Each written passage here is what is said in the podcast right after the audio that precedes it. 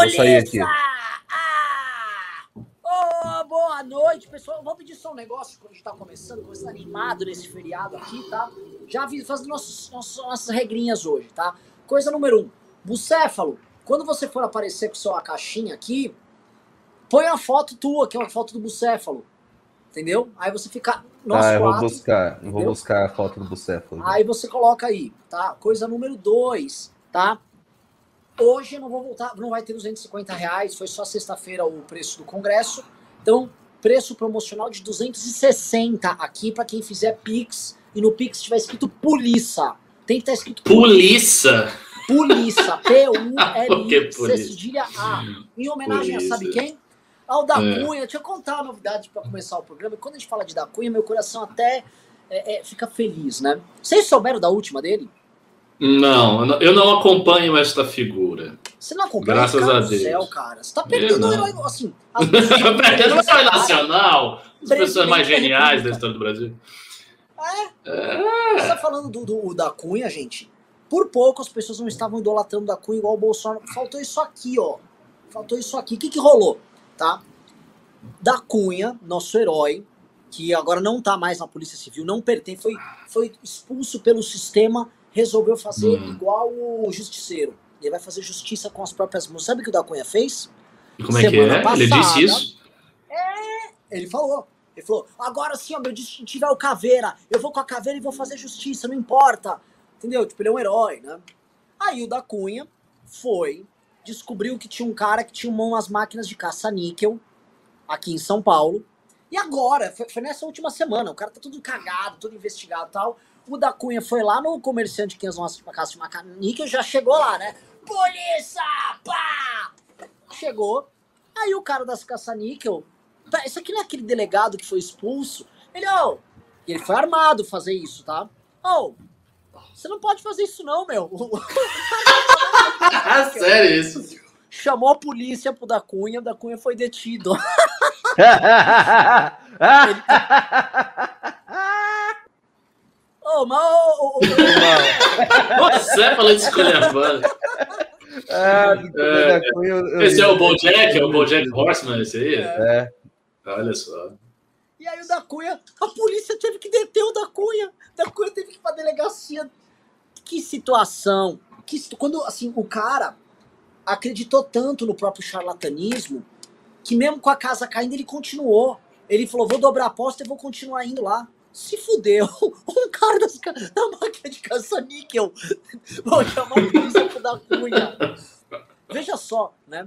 Quando você vive, como é que é? é, é ou morre ser, ou se morre como herói, ou vive-se o bastante para se tornar um vilão. O da Cunha viveu bastante e viveu o suficiente para se tornar um vilão e tá recebendo ordem de prisão de cara que opera com caça-níquel. Parabéns, Nossa da Cunha, você é um herói tá? Nossa senhora. Parabéns. Queria agradecer também a todos vocês que vieram aqui ficar. O não Chico da Cunha, Renan, por que você não está defendendo da Cunha? Defende da Cunha, ele é muito bom. Não será É, e a galera reclamava. Elas não só, não só queria que a gente defendesse da Cunha, como reclamavam quando não fazia. Ah, o MBL é mascarado, para MBL todo mundo presta, não sei o quê, por que vocês ficam com essa birra? Porque, aliás, é sempre isso. Isso é, é uma, é uma coisa recorrente no movimento. Sempre que alguém do movimento, especialmente o Renan, começa a fazer críticas públicas, aí vem a galera que são assim, os leitores de cenário. Ah, você está fazendo isso porque você tem birra. É. Pare de birra. Muita birra. Aí acontece os fatos depois e estas pessoas elas não vêm aqui, não pedem desculpa, né? Não dizem, porra, eu fui realmente um retardado. É. Não é que você tava com a razão. E todo mundo some, aí já foi, o jornalista já passa. É, em geral, some. Em geral, esse é, um, assim, é, é muito recorrente esse comportamento. O, né, o... e é o seguinte, pessoal. Não vamos falar de da Cunha, porque o tema hoje é a suspeita de que Bolsonaro não será candidato em 2022, tá? Então, antes de começar, eu vou pedir pro pessoal já até mudar. Não, não, não, mantém esse título aí, tá? O que, que tá rolando, pessoal? O Zoom Zoom Zoom já tá saindo na imprensa, o Doblado eu agora, mas a gente já tá sabendo há vários dias, tá? Houve conversas nossas com algumas figuras importantes do mercado financeiro. Quando eu falo importante, eu não tô falando do tuiteiro que te engana. Tô falando daquele cara que ganha bilhões e bilhões e bilhões e que não tem lado. Daquele tipo de cara do mercado financeiro, assim, se está com o Lula ele gosta, se está com o Bolsonaro ele gosta, se está com o Temer ele gosta, se está com qualquer um ele gosta, tá? Esses caras nunca saem perdendo.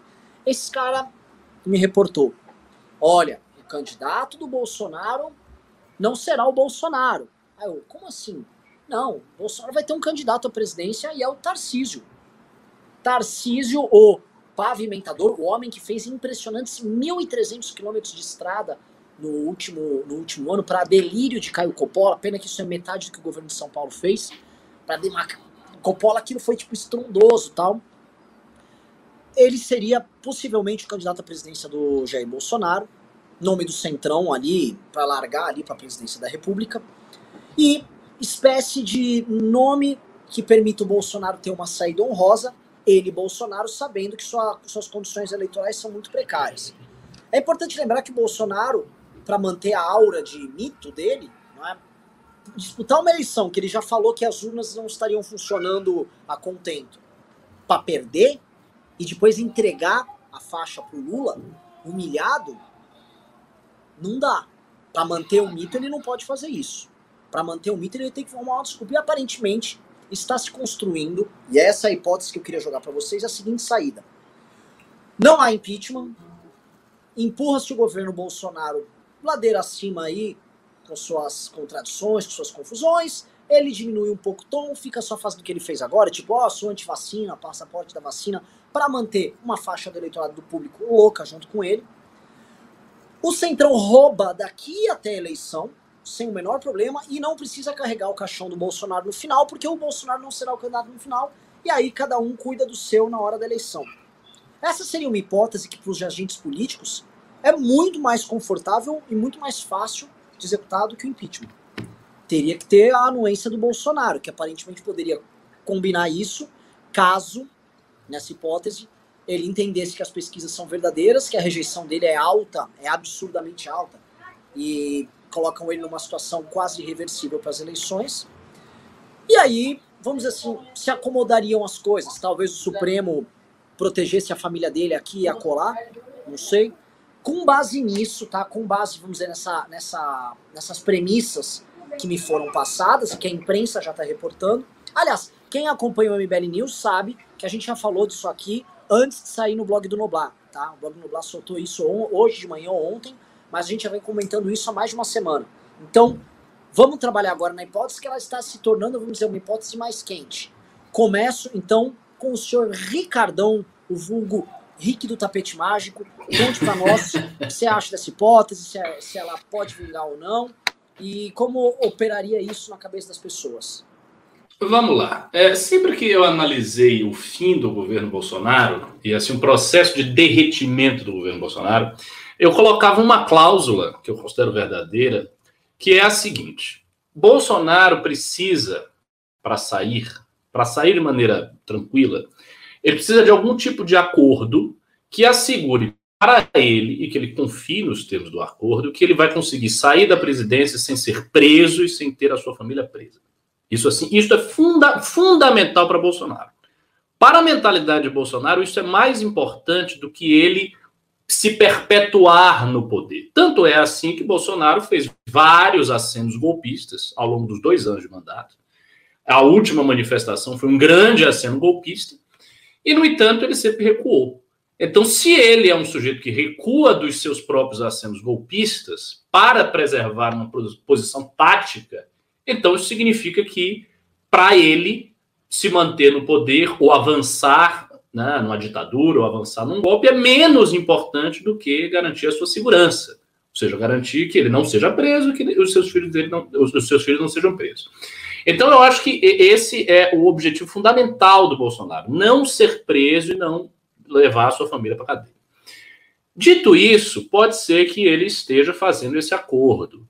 Então, ele agrada todos os setores, né? ele agradaria aí o Centrão, colocando um candidato, digamos assim, mais razoável, manteria os caras roubando, faria uma costura e sair. Só que isso tem um problema. Na verdade, tem alguns problemas, alguns problemas aí neste acordo. O primeiro é, Uh, ele, no início do mandato, ele tinha um discurso de que ele não iria buscar a reeleição. Desde a campanha ele fez esse discurso, ele disse, não quero me reeleger, falou isso algumas vezes, mas a coisa meio que se perdeu no tempo, e desde então todo o círculo bolsonarista, da esfera do bolsonarismo, tem apostado numa possível reeleição do Jair Bolsonaro. Inclusive questionando as pesquisas, dizendo que não tem nada disso, que ele é extremamente popular, etc, etc. Então tem esse primeiro dado, eles apostam nisso. O segundo dado é Bolsonaro não é, pelo menos eu acho que não é, um cara capaz de transferir tanto voto assim. Então, se ele tivesse um candidato como o Tarcísio, o Tarcísio teria muito menos voto que o Bolsonaro. A popularidade do Bolsonaro já está, a gente sabe que está caindo há muito tempo. A rejeição dele aumenta, as chances de disputa eleitoral caem. Hoje, Bolsonaro é um candidato que, se a gente julgar pelas pesquisas atuais, perde com todos os outros candidatos no segundo turno. Não apenas com Lula, com todos. Todos. Ele é unanimemente derrotado. A situação do Tarcísio seria muito pior. O que significaria que Bolsonaro estaria dando praticamente um tiro na base bolsonarista dele. Porque é óbvio que a base bolsonarista espera que o próprio Jair saia da eleição para se colar com o Jair e tentar disputar a popularidade que ele ainda tem. Mas o Jair tem ainda uma popularidade e a gente sabe como é que funciona a mentalidade desse pessoal. Quanto mais você é fiel ao núcleo duro do bolsonarismo, mais você recebe a contrapartida, no caso, voto. Então a galera quer que o Bolsonaro saia e quer ter o voto. Os caras que são associados, aquele círculo mais íntimo do bolsonarismo, que já reduziu muito de tamanho, quer que o Bolsonaro saia. Eu não imagino que as pessoas estão querendo que o Tarcísio saia, com uma campanha tradicional, com gente do Centrão ali associado. Não acho.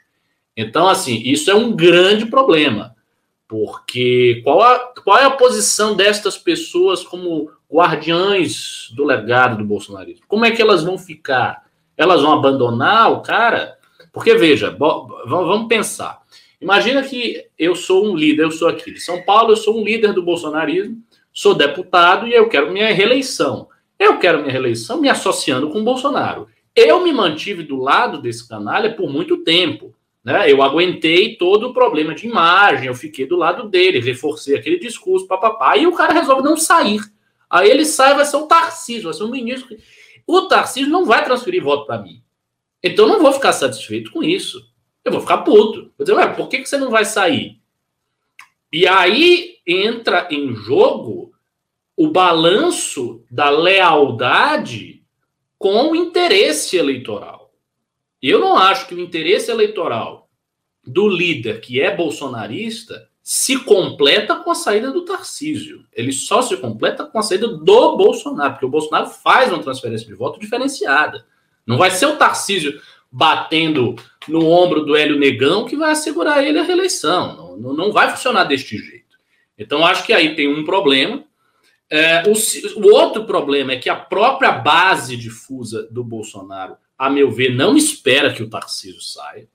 Então, é, assim, eu fico imaginando como seria a reação das pessoas diante disso. Eu acho que elas veriam o gesto do Bolsonaro como um gesto de suprema covardia e não como de superioridade ou um pensamento de um estadista e tal, porque assim, o gado ele engole muita coisa, ele tolera muita coisa, mas essa tolerância também não é infinita. A gente viu recentemente que as pesquisas que denotam queda do Bolsonaro no sul e no norte provavelmente teriam a ver com a manifestação do dia 7. Tese, então, cara, assim, lembrando, quem levantou isso foi o Bucéfalo, inclusive. Depois o Bucéfalo falou pode Sim, é verdade, é verdade. Foi, foi, foi, o Bucéfalo que falou disso. Pois é, então assim, o gado ele não é um, um nem elástico. Ele vai se cansando, as pessoas vão começando a ficar putas. Aí o cara não sai ele bota um candidato de carisma inexpressivo, que não vai conseguir alavancar os próprios deputados que lhe são mais fiéis. E ainda baseado num acordo que sabe-se lá quem vai garantir, dado que o Bolsonaro também é uma personalidade paranoica e desconfiada, e é um acordo, veja só, é um acordo baseado na ideia de você perder a eleição, porque ele vai perder.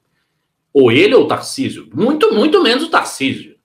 Imaginar que o Tarcísio vai enfrentar o Lula e vai ganhar do Lula, isso aí é, é assim, é, é in, inconcebível. Isso não vai acontecer. Então não sei se eu não sei se essa especulação vai acontecer mesmo. Assim, para mim, eu, eu, teria que saber até que ponto vai nessa especulação, wishful thinking, até que ponto é mesmo certo, até que ponto pode ser um jogo do Bolsonaro, porque assim, o bolsonarismo também é muito imprevisível. Às vezes ele diz, ele aponta um caminho, não, vamos por esse caminho, e chega lá e faz totalmente o contrário. Ele faz isso com os partidos, ele é caótico, ele entra no partido, ele sai do partido, ele destrói o partido, o partido quer ele, não quer mais. Então, é, eu, eu não acho que isso vai acontecer, não. Se eu tivesse que apostar dinheiro, eu diria, eu acho que o Bolsonaro vai sair sim, vai disputar a eleição e vai criar uma narrativa dizendo que as eleições foram roubadas e a urna foi fraudada. Ele vai fazer o que ele sabe fazer. Mas, enfim, vamos ver que o futuro vai nos dizer.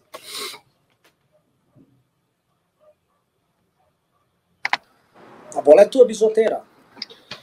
Vamos lá, boa noite, Renan, boa noite, Ricardo. Eu quero começar aqui, eu tenho que mandar alguns abraços. Primeiro para o amigo Mário Vitor Santos, editor do site Brasil 247, está nos assistindo, grande cabeça, papo Como é que é? excelente. Sim, editor do Brasil 247, Mário Vitor Santos, grande cabeça da esquerda brasileira, está nos acompanhando também para o Pedro Amaral, assessor da bancada do PSOL na Câmara Federal, também está nos acompanhando. Vou sair desse programa, qualificadíssima. Qualificadíssima. Para começar arregaçando na live hoje, temos assessor do PSOL e um editor do 247 nos acompanhando. Vamos lá. Eu não acredito que Bolsonaro desista, não por bem. Seria um movimento por demais racional para o modo como o bolsonarismo opera e, e foge completamente do padrão de atuação deles. Ele não vai desistir. Não vejo ele construindo candidatura Tarcísio. Aliás, eu acho que quem está tentando inventar essa candidatura Tarcísio é o padrinho dele, é o cara que botou ele no governo, que se chama Michel Miguel Elias Temer Lulia. O, o Tarcísio é a nomeação do Temer e do Moreira Franco. Quem tá o, o Temer deu uma entrevista essa semana, ele falou em quinta via. E é ele que está plantando essas bobagens aí na imprensa, tentando levantar a embaixadinha. Tarcísio não existe fora de uma micro bolha. O, o Renan mencionou São Paulo. Renan, o deputado com quem eu trabalho aqui em Santa Catarina foi secretário de Estado da Infraestrutura. Entre 2011 e 2014, ele também fez o dobro de pavimentação do que o Tarcísio. Aqui em Santa Catarina, não é São Paulo. Aqui em Santa Catarina. Em quatro anos, o dobro do que esse palhaço fez aí e se gava como grande gestor. Não acho que seja um projeto do bolsonarismo. O que, que eu acho que pode estar acontecendo, e eu ouvi hoje isso de uma, uma pessoa muito bem informada, que ouviu de um grande player político brasileiro, uma pessoa com muito chão, e que transita no, no submundo de Brasília. Está em andamento uma operação para tentar tirar Bolsonaro da eleição. Não é, não é o Bolsonaro saindo, é sendo saído. E aí, assim, se tivesse me dito há quatro anos atrás que vai tirar um candidato presidencial com 30% de intenção de votos, com 20%, ia dizer isso é uma loucura, isso é uma insanidade. Só que acontece que há quatro anos atrás Lula foi tirado da eleição liderando todas as pesquisas. Então não teria nada de novo aí. E, e aí, o, o que da, da onde que viria isso? Viria via judicial, com a CPI, com os indiciamentos da CPI. Já há um movimento da CPI para tentar passar por cima do PGR, para não depender do PGR para fazer a denúncia para o Supremo, para fazer a denúncia direta. Condena o Bolsonaro no, no Supremo, torna ele inelegível. E aí, quem está operando isso, o que, que quer? É tentar uma alternativa, qualquer alternativa, mas tem uma alternativa principal, que é a alternativa das elites brasileiras. Nós temos três grupos hoje. Nós temos a esquerda com Lula, e, e o Lula aí liderando com folga, ameaçando ganhar em primeiro turno. Nós temos um segundo grupo, que é o Centrão, que está no governo Bolsonaro, mas sabe que Bolsonaro não ganha e que precisa de uma alternativa e que não quer necessariamente o Lula, mas topa conversar com o Lula depois, mas depois, não agora. É, é, é simples, é só ver o jantar do Lula com o MDB em Brasília, flopou, só foram os amigos dele, não foi a, o grosso do MDB não foi. Então, essa galera tá sem pai nem mãe e tem elite brasileira. Quem é o candidato da elite brasileira? Eu tô falando de banqueiro, aí eu tô a turma que o Renan mencionou, que não é o operador, não é o traderzinho que, que é a coisa mais maravilhosa que surgiu no Brasil nos últimos anos. É o cara que fica rico vendendo curso ensinando como ficar rico. O cara que fica rico vendendo dica de ação na bolsa. Ele não fica rico com as ações da bolsa que ele conhece. Ele fica rico caçando otário para comprar as dicas dele. É, é banqueiro, é, é, é empresário grande, é dono de banco essa turma que é Sérgio Fernando Moro e visualiza um segundo turno em que o réu e o juiz, o, o réu e o juiz se encarariam pela última vez. Deixa eu, deixa eu jogar para você. Não é o leite, não? Não. O, o leite. O, com leite. Eu sei, Renan. Inclusive, eu tenho um banqueiro aqui que uns amigos meus trabalham para ele, Faria Limer. Faria Limer, banqueiro grande aí desses novos que surgiram. E ele está muito empolgado com o leite. O leite é plano B. O, o leite é para uma eventualidade, inclusive porque todo mundo que tem um mínimo de, de juízo, de razão, sabe que o leite perde para o Dória dentro do partido. O leite está crescendo, o leite está conseguindo alguns apoios que não se esperava. Eu estou acompanhando o, o avanço do leite. O leite vai perder. O Dória tem maioria de votos. É simples. E aí tem uma posição que deixa isso claro. Fernando Henrique Cardoso, um homem que nunca entra em fria, que só vai na boa. Alguns maldosos poderiam dizer que é oportunista. Fernando Henrique já declarou apoio pro Dória. É simples. Se o Fernando Henrique já foi, é porque tá resolvida a parada. Mas quer terminar o raciocínio aí do Moro? Ou já foi?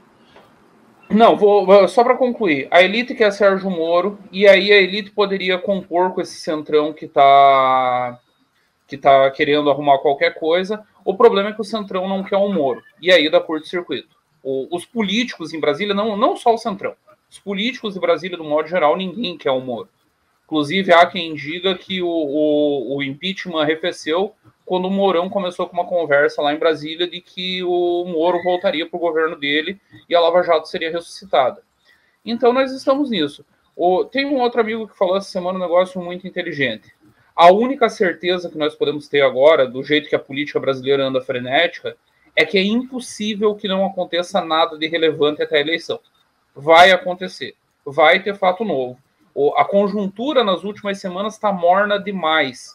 E isso me lembra a calmaria que precede a tempestade. Nós estamos muito naquela recuada do mar quando vem o tsunami. O mar recuou. Agora é esperar o tsunami vir. Interessante o ponto, que assim, que, que, que fatos podem acontecer? A gente tem aí uma esperada, uma muito provável uh, pré-candidatura do Moro para começo de novembro, ou seja, daqui um mês aí a gente já tem uma pré-candidatura do Moro no ar. Isso aí já está meio que certo. Ele vai sustentar até o fim a candidatura? Eu não acho. Tá? Depende de muitos, de muitos fatores. Tá? O Moro, ele botou a cabeça para fora, vai vir artilharia pesadíssima contra ele, pá, pá, pá, pá, pá, pá. Se ele vê que não sobe consistentemente na pesquisa, não vai valer a pena para ele a artilharia pesada que vai vir. Tá? Assim, o confronto. Se, ele vai mentir, imagino eu, tá?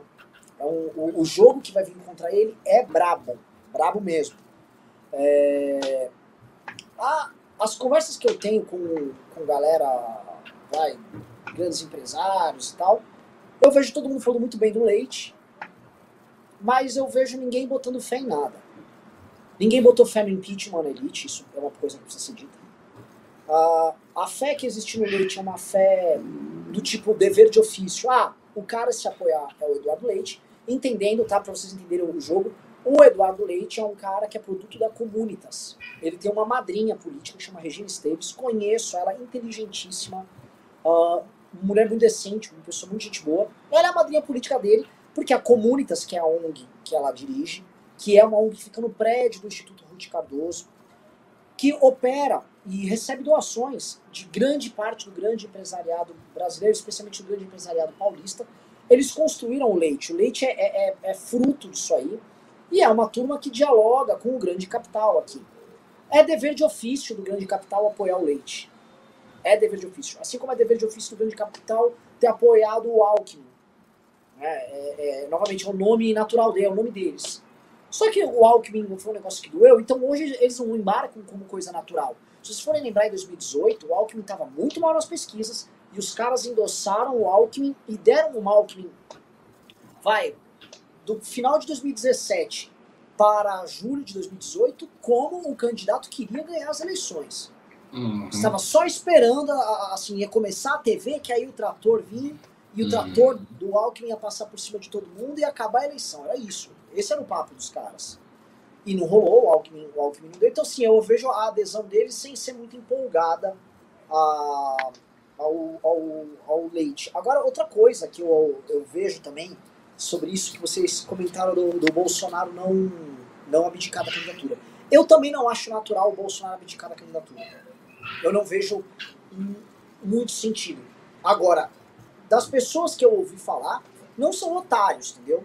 Quem falou comigo não é tonto, não é cara que cai em conversinha. É, é cara que você chega para dar volta nele, já deu três voltas, duas piruetas em você, você saiu ainda abrindo uma conta no fundo dele. Né? Então, ainda, ainda você pegou empréstimo nem sabe como. Tá você fez uma conta nesse fundo e abriu uma conta no banco do rapaz, Renan, o MBL não, já está positivo. Não, não, porque eu sou, eu sou negativado, não tenho nem condição. Mas o, o, o lance é o seguinte, essa turma não, não costuma cair em papo. Eu não acho que o Bolsonaro vai fazer pelas razões que vocês dois levantaram.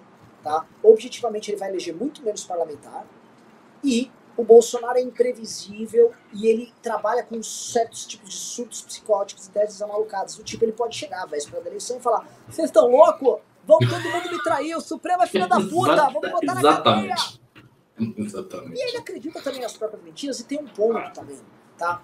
Grandes empresários bolsonaristas e grandes figuras bolsonaristas acreditam nas teses mentirosas do Bolsonaro. Eu vi gente importantíssima, seja da indústria, seja do agro, falar que a eleição foi fraudada mesmo, que o Bolsonaro teve 70%, 80%.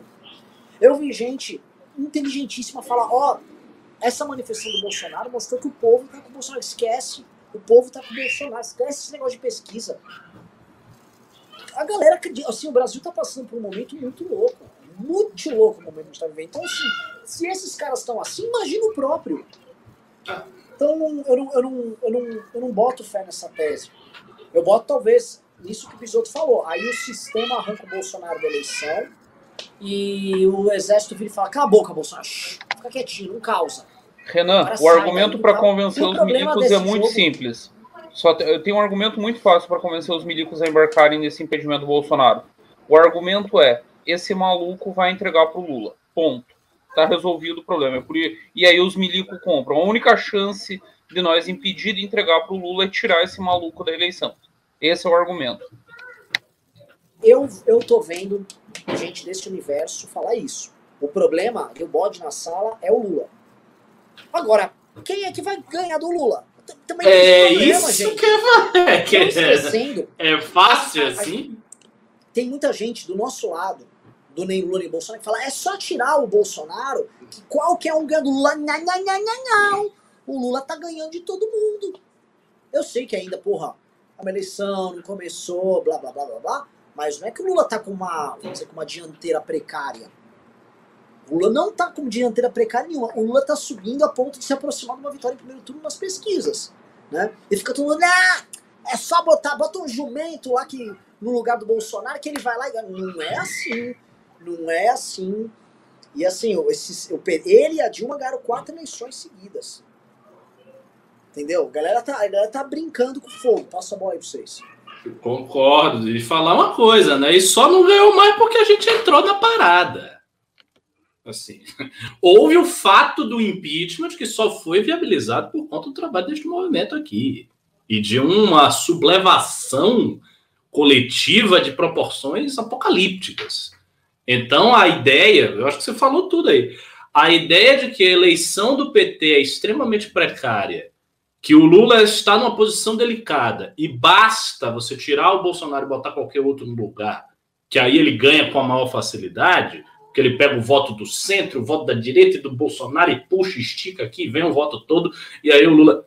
Não é assim, não. Não é assim, não. Isso, isso, assim, isso, é, isso é uma clara projeção. As pessoas querem que isso aconteça, então elas estão projetando sobre a realidade. Tanto não é assim que, retomando uma coisa que o Bisotto falou, muito oportuna, quando o Lula foi retirado do circuito eleitoral, ele estava na frente. E assim, o PT gosta de ficar sempre relembrando isso, porque o PT diz, ó, o Lula foi tirado para evitar que ele ganhasse a eleição. Não é, obviamente a gente não sabe que é bem assim. Mas ocorreu a correlação. Ele estava na frente. Então, o Lula é um candidato forte, sempre foi um candidato forte. O PT é, desde 2002, um candidato fortíssimo nas eleições, ganhou tudo, entrou em 2002 e não perdeu mais. E aí rolou um impeachment, veio o Bolsonaro com, com um cara outsider. E aí, assim, logo que o Bolsonaro chegou, era óbvio, era óbvio que o candidato natural contra o Bolsonaro seria um candidato do PT. E poderia, e poderia ser o próprio Haddad. Poderia ser o próprio Haddad. Se não fosse o Lula saindo e a circunstância dele agora estar elegível, poderia ser o Haddad. E se o Haddad estivesse no lugar do Lula, ele estaria ganhando do Bolsonaro. Não sei se estaria ganhando, é, assim, certamente não estaria ganhando com tanta folga, mas ele estaria ganhando do Bolsonaro sim, porque o PT disputou 2018 na pior fase do partido, coisa que nunca se pode esquecer quando Lula estava preso, quando Dilma tinha acabado de impeachment, quando a queda proporcionalmente do PT em termos de prefeitura foi gigante em 2016. O PT continuou caindo, mas não teve aquela queda proporcional, desproporcional. O PT, o PT perdeu dois terços da prefeitura. O PT estava numa situação extremamente precária e o PT disputou uma eleição com Bolsonaro em que, nas últimas semanas, a Haddad estava crescendo nas pesquisas. E Bolsonaro tinha levado uma facada e não tinha participado do debate e era uma esperança. Então, se você olha todas essas circunstâncias e hoje você enxerga que o PT é um partido cujo seu principal quadro está solto, o PT é um partido que tem o um impeachment lá atrás e muito mais afastado da consciência do brasileiro, porque rolou em 2016. Se você entende que o PT está nessa circunstância disputando com Bolsonaro e disputando, ainda que não seja com Bolsonaro, com candidatos que sequer, sequer começaram a fazer campanha, com exceção do Ciro, então não tem nada de, ah, é uma facilidade, você bota lá qualquer outro e aí já resolveu. Não acho que isso vai acontecer de jeito nenhum. Aliás, assim, se a, a ideia do sistema e da elite é tirar o Bolsonaro e jogá-lo para escanteio e fazer uma candidatura viável para disputar com o Lula e excluir o Lula da jogada, então isso tem que ser feito já já. É para o Bolsonaro ser derrubado já, de imediato, o mais rápido possível. O mais rápido possível, tornado inelegível, tem que ser uma coisa rápida.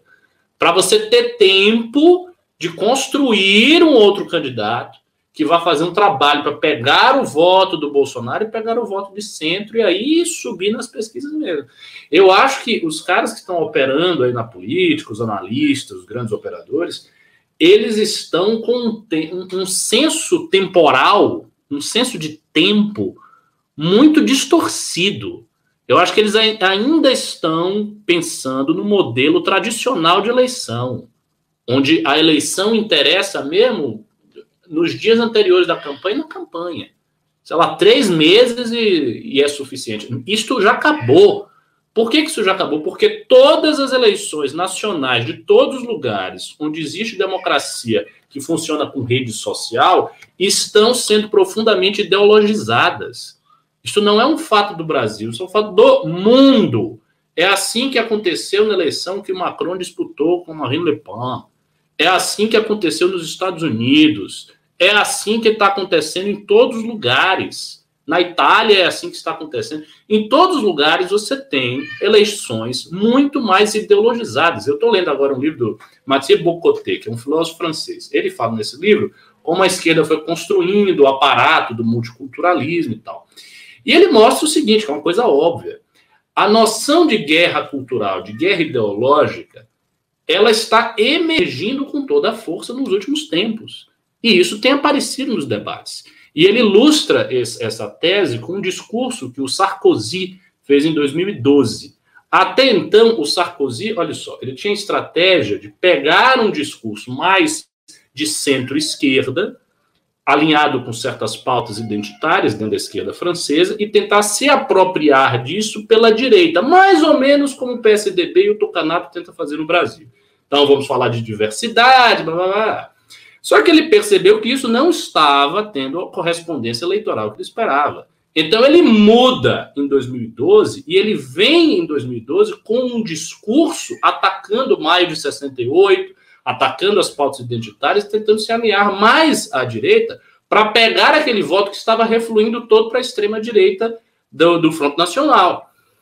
Isso aconteceu na França em 2012. O nosso processo, que é um pouco mais tardio, foi o que rolou em 2015 e o que culminou na eleição de 2018. Então, isso é um processo mundial. As eleições estão sendo vistas pelas pessoas, principalmente de classe média, como uma disputa de teses. Isso está acontecendo. E quando você fala de disputa de tese, você já não tem mais aquela lógica de esperar os meses da eleição e aí as pessoas vão decidir. Não, você tem que construir desde antes, porque você tem que ganhar legitimidade na consciência ideológica das pessoas, que é o que esses caras não estão fazendo. Então, eles vêm com essas grandes teorias, ah, vai chegar, botar.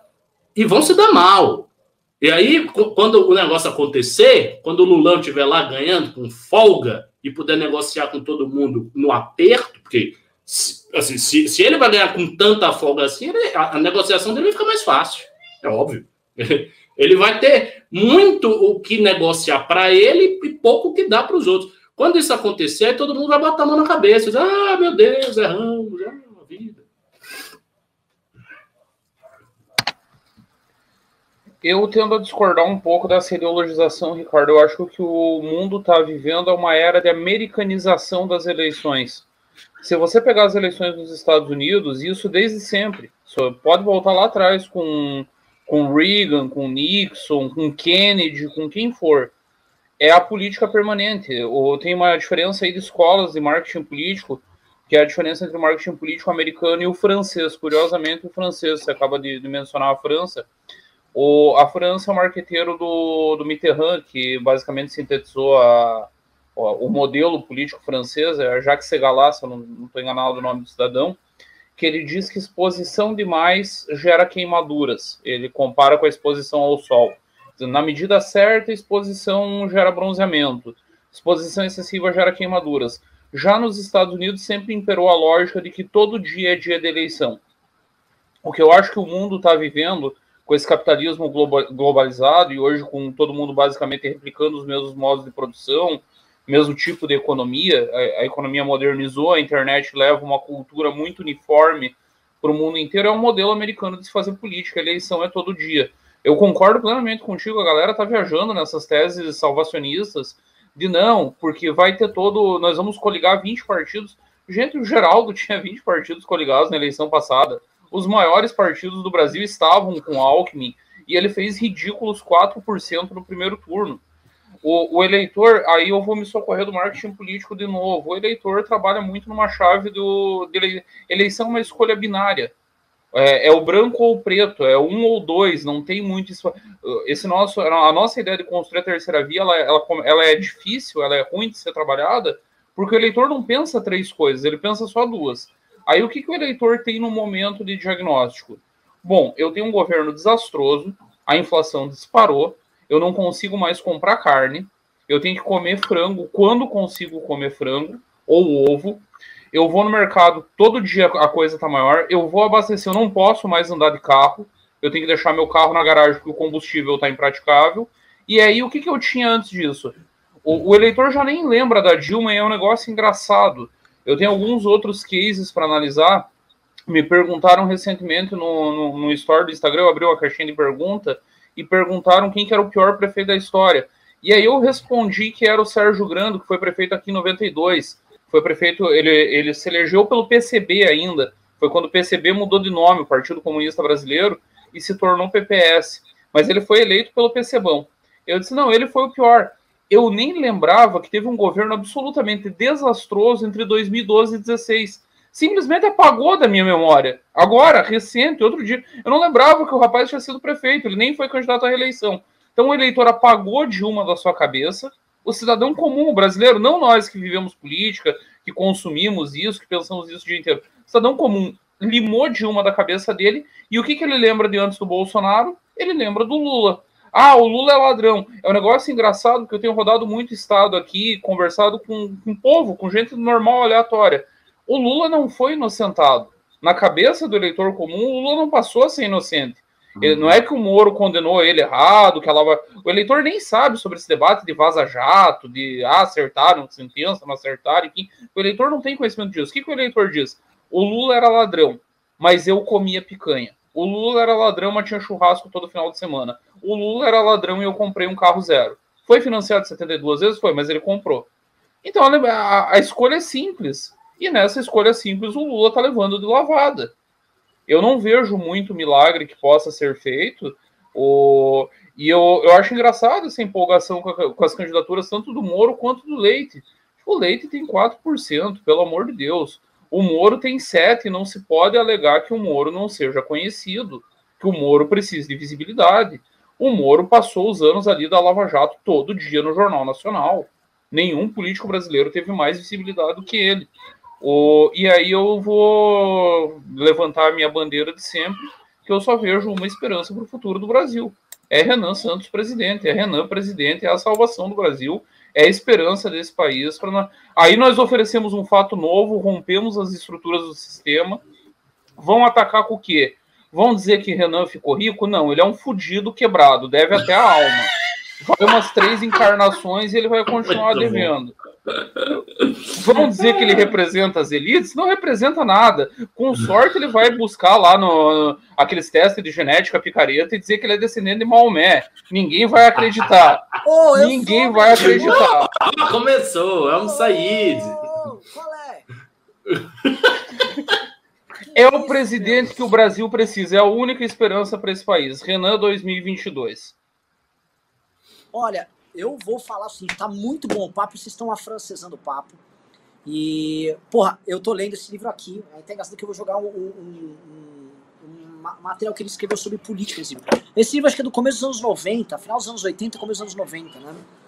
Só que ele faz umas, umas pre, previsões sobre como, como as coisas seriam e como as coisas estão, que batem muito com o que a gente está hoje, tirando um fato, né? É, essa hiperparticipação política das pessoas. Porque ele achou o seguinte, que os políticos iam parecer cada vez mais suaves e lights e iam aparar suas arestas e iam parecer cidadãos comuns, tipo o Bill Clinton andando de calça jeans, uhum. encontrando os presidentes em Camp David, o Tony Blair aparecendo e tal, e a coisa ia ser mais ou menos assim, meio fluidona. A comunicação que... do Duda Mendonça pro Lula foi toda pensada nisso, foi a ideia isso. era toda essa.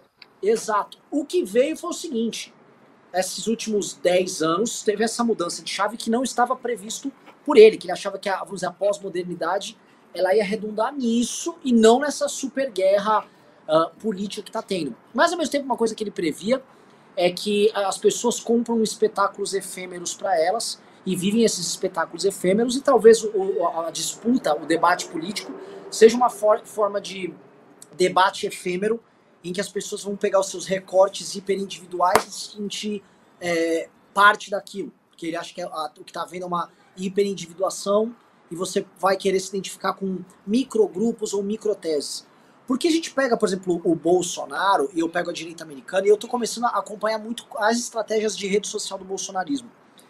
E assim, vocês estão vendo como ele está trazendo para o Brasil essa coisa da antivacina, né? O Brasil é um país que a população é pró-vacina, ela é fundamentalmente, fundamentalmente para a vacina. Não é só que o SUS opera muito bem isso, e opera.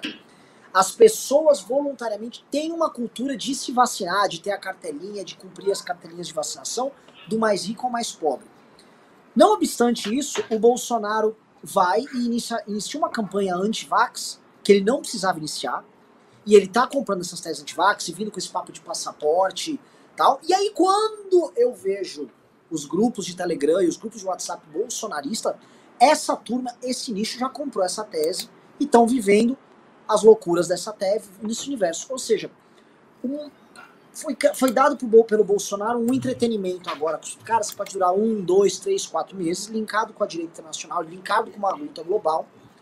Muito parecido com o entretenimento que foi dado por ele com o voto impresso. É uma aventura que o eleitor dele vive junto com ele, com os medos, as amarguras, as vitórias, as derrotas que eles têm junto. E, a, e o Bolsonaro opera isso, e eu só consigo ver isso como um entretenimento. Como uma espécie. Porque isso sequer entra numa guerra ideológica muito. Se a gente consegue colocar no recorte, ah, é uma direita antissistema, conspirações. Dá. Mas o voto impresso não dá, assim. O, a, o voto impresso é um produto bem nacional.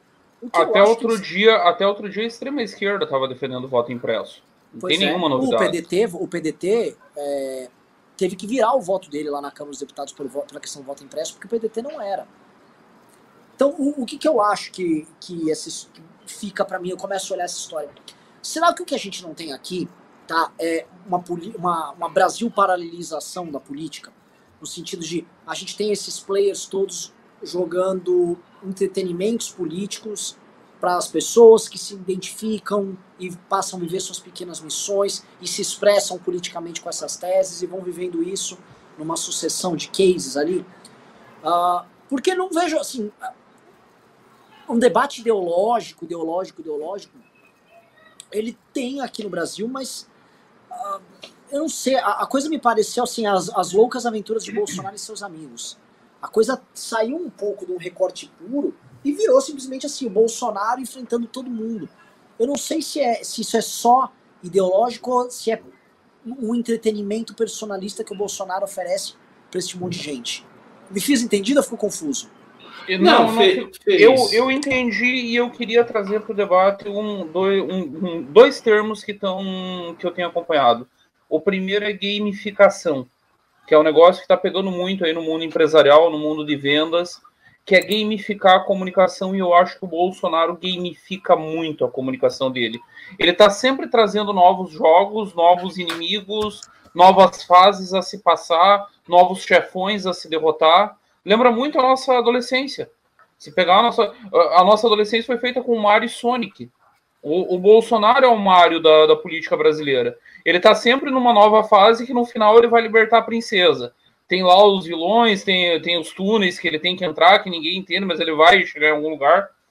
Eu, eu acho que ele está tá trazendo isso. Eu vou ser bem sintético agora, porque eu acabei de receber uma mensagem aqui num grupo de um cara que participou da refundação da Uni no Brasil, o, foi dirigente do Partido Comunista Brasileiro na clandestinidade, e esse cara disse o seguinte: esse Ricardo do MBL é muito inteligente. Então eu vou passar a palavra para o professor Cabu. Depois no privado eu conto para vocês quem que é. Eu não vou contar aqui porque ele está numa posição de, de destaque no, nos meios políticos brasileiros, eu posso expor mas participou da refundação. É, eu, eu, tô, eu tô começando a ficar com outra ideia. Tô achando Ô, que Bisotão é um infiltrado. Deixa eu só fazer uma. O pessoal da esquerda acha o mesmo sobre mim, Ricardo. O Brasil 247, é o PSOL, aí vem o Xi Jinping. Daqui a pouco, ah, eu tô aqui conversando com um ex-agente da FSB, muito ligado ao Putin. Tô... Só, deixa, só deixa eu fazer um lembrete aqui. Ô, Renan, pede like pro pessoal, porque tem muita diferença de like e gente assistindo. E Ricardo, é, quem que é a, a, a Marine Le Pen disputou a eleição? Você falou? Macron disputou a eleição? Sim. Com quem foi? Macron? Ele falou Com Sarkozy. quem? Sarkozy, eu citei o Sarkozy. Não, o Ricardo citou o Sarkozy antes e disse é, que foi eu citei um o Sarkozy em 2012. é que eu não entendi. Você falou, você falou um blá blá blá blá blá e não deu para entender o que você falou. Como é que é? Era só isso mesmo. É, você não deu para entender nada que você falou. Mas. Não, eu falei do Sarkozy. ah, bom. Um discurso dele em 2012. Mas... Eu tô viajando. Renan, pede like aí. É, pede... é, pessoal, dedo no like aí pra gente chegar em duas mil pessoas nessa live. É impressionante como a gente tem que ficar pedindo. Galera, dedo no like, dedo no like, vamos levar essa live com o maior número possível de pessoas. Ainda mais no meio de um, de um feriado, ou seja, estamos com duas mil pessoas assistindo aqui num dia que não era pra nem ter live, tá? Fico muito, muito honrado com vocês. É, o pessoal falou que o Bucéfalo tá com sono. Pessoal, dedo no like. E, e, porque assim, se a gente chegar a. O Bucéfalo avisou o seguinte: se a gente chegar a 2 mil likes agora, ele volta pra live. Tá? Vai voltar relinchando, vai voltar. É, eu, eu fiquei preocupado, eu tava achando que ele ia me sacanear aqui, que ele fez uma pergunta assim meio estranha. Eu, eu também. É, é. Tipo, eu ia falar alguma coisa, ele ia me dar uma piadinha escrota, mas eu fiquei aqui me segurando. Mas enfim, deixa, eu, deixa eu é, retomar esse ponto que você disse aí sobre a questão do efêmero, da gamificação, do lúdico. Eu acho que os dois processos eles ocorrem simultaneamente, né? assim, não são coisas excludentes. Né? A ideia de que a política tem um ornamento lúdico e pode ser colocada numa forma gamificada e lúdica e que apresente um espetáculo, não Cara, é, inclusive. Eu queria interromper rapidinho, mandar um beijo para todo mundo. Beijo, amo vocês. Que, que negócio é esse? Mas o que é isso?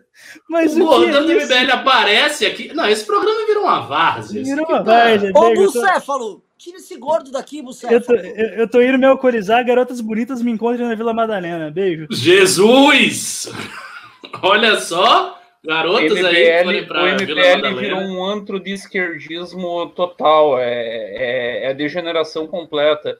Sou tá eu cada vez falando... mais. Tá não, você viu aonde eu, eu tô me sentindo cercado.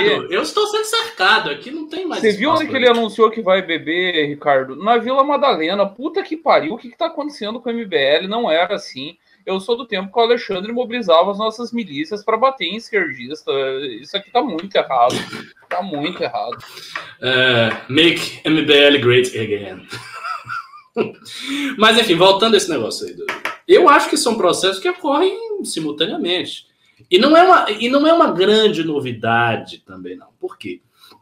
Porque a política, de um modo geral, ele, ela tem esta dimensão do ornamental, do lúdico, a intensidade com que isso aparece varia.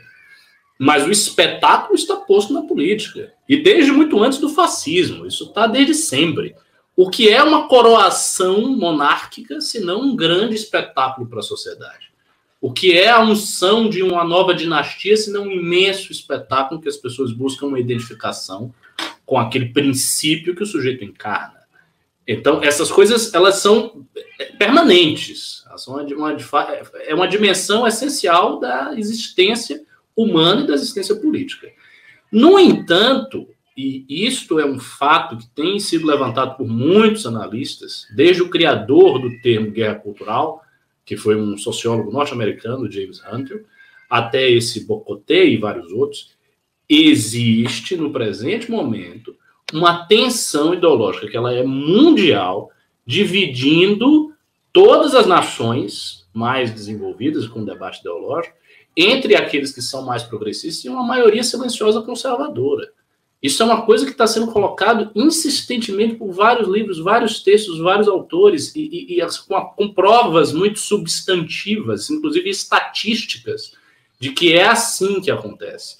Então, existe esse, existe esse componente, e esse componente nunca pode ser desprezado, porque Bolsonaro se fez em cima dele. Todo o discurso do Bolsonaro foi feito para capturar o imaginário destas pessoas, que é o discurso contra o sistema, a favor da família, da moral e blá, blá, blá, blá, blá. E isso continua aí. E se você for fazer uma, um questionamento livre né, junto com eleitores do Bolsonaro e tal, muita gente vai dizer, não, eu estou com o Bolsonaro porque eu não quero que Lula volte, eu estou com ele porque ele é pró-família, eu estou com ele porque... Isso existe, isso é muito forte. E é uma coisa que Bolsonaro está andando sozinho, porque só Bolsonaro tem legitimidade para falar esse discurso, porque os outros candidatos eles não querem. Então você tem um campo de costumes, que é um campo conservador, que foi deixado ao Léo e que ele pegou e ele se instalou. E nesse sentido você tem essa, essa, esse cabo de guerra. É lógico que aí o bolsonarismo vai introduzindo uma série de elementos próprios que tem a ver com a situação circunstancial em que ele se encontra. Por exemplo, a questão do voto impresso. Por que voto impresso? Porque o voto impresso pressupõe uma crítica ao sistema. A urna eletrônica pareceria uma coisa do sistema, então, e você teve aquela coisa da Smartmatic, Venezuela, aí você faz uma grande associação do voto impresso para o sistema, para o esquerdismo, para a volta do PT, e aí você cria uma teoria conspiratória, mas note, no cerne desta teoria conspiratória, ainda existe um elemento ideológico muito claro. Nós estamos contra o sistema, o sistema foi tomado por esquerdistas, esses esquerdistas querem tomar a América Latina e eu luto contra isso, por isso eu preciso do voto impresso. Se você pegar as coisas mais lúdicas do bolsonarismo, todas elas se vinculam a isso de novo. Terra plana. Que, que é coisa mais absurda? Terra plana. Ah, terra plana, terra plana, terra plana. Por quê? Porque é uma negação de todo o establishment científico. Então o cara novamente volta a dizer que a verdade está conosco. A gente consegue enxergar a verdade por trás das aparências. E quem é que manipula as aparências? O sistema. E o sistema é de quem? Quem que está? Quem que controla o sistema? Aqueles que são contra o cristianismo, contra a família, contra Deus, etc, etc. Ah, na, na famosa pirâmide da Débora G. Barbosa, quem é que estava no topo acima dos iluministas? O diabo. Então, assim, são temas recorrentes. Eles pensam termos. É eu achei coisa... que ele era só o pai do rock, eu não sabia que ele estava no topo da pirâmide. Oh, pois é. Então, assim, é uma coisa de associação. O cara vai associando a esquerda com o diabo, com o sistema, com o mal, com aqueles que querem que as crianças se tornem homossexuais, e vai fazendo essa grande salada, e tudo está em volta disso. Só que o elemento ideológico está aí, está no cerne desse negócio. Isso é como eu enxergo. Então, Ricardo, que direita? Me explica qual é essa direita, então, é, que absorve isso. A direita populista. Sarkozy. O Sarkozy não, fez, não, não, não, se aventura pela não, não, não, não, Ele se aventura claro que não. Bruni, que é bem legal se aventurar. Sim, sim, sim, sim. Mas na Terra plana, não. Então, assim, é, é, é possível... Mas, por exemplo, mas, por é exemplo... fazer guerra ideológica sem ser débil mental? Eu acho que é possível. Você precisa fazer isso. Então, se você pegar, por exemplo, Sarkozy, tá? O livro lá que eu estou lendo, o, o Multiculturalismo, ele fala o seguinte: o Sarkozy ele, ele constrói um discurso que, que, muda com a questão da imigração, com maio de 68, com a revalorização, olha só, a revalorização do passado histórico francês, ou seja, aquela ideia de que a nação francesa tem que esculpar as suas faltas perante um ídolo do progressismo, ele rompe com isso. Só que essas coisas elas funcionam no contexto francês.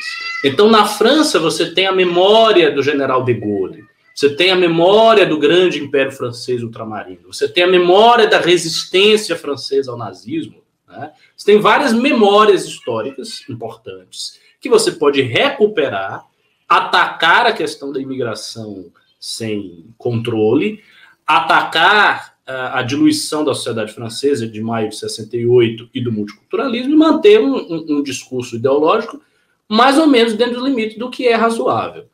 No caso aqui do Brasil, a coisa foi por um, um outro viés. Né? A gente poderia imaginar que o nosso discurso de direita deveria ser um discurso de louvar a unidade nacional do Brasil contra os diversitários que tentam destruí-la, é, de buscar as nossas raízes ali em Gilberto Freire e tal, mas não foi isso que aconteceu. Todo esse traslado da direita ocorreu, e, aí tem uma questão biográfica no Brasil, pela mentalidade de um sujeito que é notoriamente doido, que é o Olavo. O Olavo é doido. É, o Olavo é uma pessoa muito complicada mentalmente. Olavo é um sujeito que se meteu em tudo que é seita aí, antigamente, que fez a barca egípcia para falar Não com os ETs. faça assim do nosso mestre, faz favor. é meu e é meu também. Modere esse discurso do professor Olavo. Então houve esse, esse, esse através do Olavo, e mais que isso, ainda houve a importação desses temas da direita americana mais obtusa e mais louca. Aí você juntou tudo, você juntou a importação, você juntou o Olavo, que é meio doido, você juntou o Bolsonaro, que é tosco, e virou essa salada terrível aí. Mas eu não acho que seja impossível fazer guerra cultural, é, enfim, sem ser um imbecil. Se eu achasse, eu nem estava na política, eu já tinha ido embora. Vou dar um exemplo. A nossa situação... Posso dar minha contribuição, Renan? Por favor. Aliás, o... antes do Bisoto dar contribuição, sabe quem tem que dar contribuição? Vocês que estão assistindo, que tão, não deram nem pimba nem pix. Qual é, galera? Cadê o superchat pra gente ler a pergunta aqui? Porque eu acho que vai ser um, como tá um programa bem aberto, dá pra gente ouvir a opinião de vocês, debater com vocês o que está sendo discutido aqui. Não mandaram nada de superchat, vocês estão uns putos aí. E segunda coisa é ingressos por Pix, tá? Comprem ingressos, duas pessoas compraram ingressos por Pix. Eu quero sair hoje vencedor, tirando o sarro do Vitor Sono. Quero que o Bucéfalo relinche aqui no programa de alegria com pelo menos seis vendas aqui. Tá? E se você não vai comprar para você, que? compre Quê? Relinchar? Puta que pariu, Renan. Não, vai lá, relincha aí. E, e, e, com seis vendas, tá? Se não compra para você, compre para alguém que a gente distribui aqui no programa. Tá bom, pessoal? No último, inclusive, que eu participei, teve duas compras, dois ingressos meus aí, que o Renan veio me perguntar depois de onde veio. O amigo Opa. Henrique. Lembra? Então vamos lá, galera. Dedo no Pix, comprar ingresso para o Congresso. Eu estarei lá, fui informado que estarei na mesa da Simone Tebet. Se não estiver, romperei com o MBL. Também já foi informado isso ao movimento.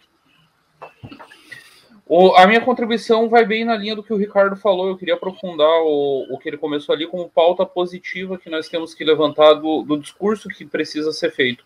Para mim, primeiro, o combate ao identitarismo ele é fundamental, ele é central ele é um combate hoje transversal, é um, para usar um termo bem. A, a, esquerda adorava usar essa expressão na, nas análises deles. O identitarismo atravessa todas as classes sociais, impacta em tudo quanto é tipo de gente, em todas as regiões do país. E ele tem. E ele ajuda, inclusive, a fazer o combate à esquerda brasileira, porque ele isola. O, eu tenho certeza que se conseguir empurrar o identitarismo para cima do Lula, ele desce desce bem dos 40% que ele tem hoje. Tanto que o Lula tem cuidado com isso. Vocês têm, é só olhar. O Lula não vai para evento gay, o Lula não vai para evento racialista muito radical. O Lula tem mantido uma saudável distância das pautas identitárias. Ele sabe que isso impacta eleitoralmente. Então, o identitarismo, o combate ao identitarismo é fundamental sem cair na maluquice. E o segundo é a questão nacional, que é uma questão muito mal resolvida no Brasil.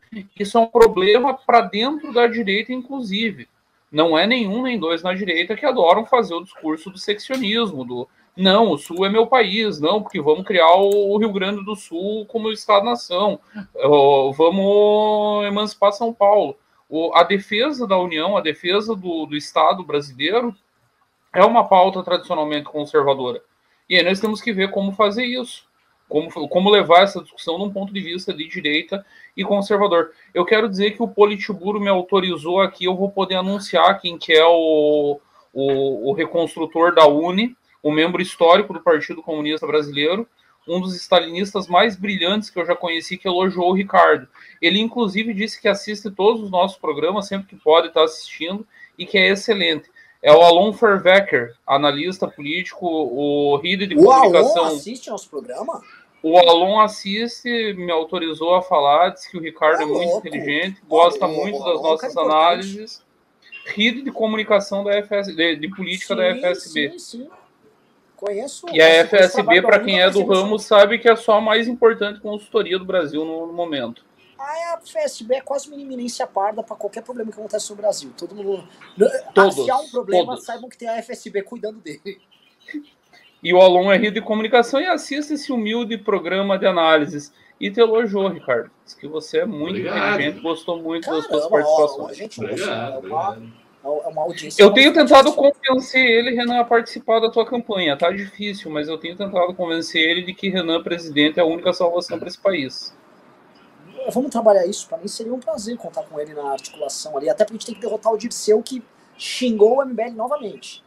De novo? De novo? De novo. De novo. Eu não sei qual a pira desse cara, não, velho. Eu vou mandar uma DM para ele e vou pedir para ele parar. Ele é um cara legal. eu acho que é o seguinte, tá? Quem vai vir para cima da gente mesmo quando o Lula ganhar é o Dirceu. Tá fissurado. Também tá fissurado, acho. Assim, também. Vinhedo é nossa, tá? Ele e o Rui Falcão vão lá chutar minha mãe no mercado lá em Vinhedo, vocês vão ver. É assim, sinceramente, fazendo ah, um vai ter, rápido, vai ter um Vai ter um react do Dirceu falando da gente na quarta, tá, Renan?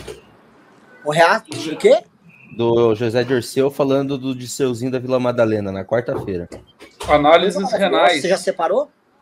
vou separar. É, eu que não, não tô no escritório, mas quando eu for para lá eu separo. É, só um parêntese. O, P, assim, o PT não vir para cima do MBL é uma coisa que não tem sentido nenhum.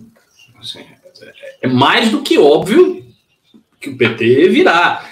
Eu não quero que venha, mas assim, é meio evidente, né? O que o PT vai fazer? Vai deixar o MBL fazer um outro impeachment em cima dele? Tem lógica. Falando aqui, ó, continuando aqui o programa, deixa eu ver. Vamos, vou, vou começar. Antes de dar continuidade, Renan, só, só deixa eu pegar ah, o gancho dessa história, dessa história do PT vir para cima do MBL, porque no último programa, Ricardo, você não estava aqui. O Renan estava até meio depressivo com o negócio de por que, que o PT nos odeia tanto, por que, que o PT não ama o MBL, por que, que o Dirceu bate tanto na gente. E aí nós fizemos uma reflexão, eu fiz uma reflexão aquele dia, que é um que eu venho fazendo há algum tempo. O MBL tem algumas coisas que nenhum outro movimento político tem no país, e eu acho que o mais importante de tudo é mensagem para o futuro.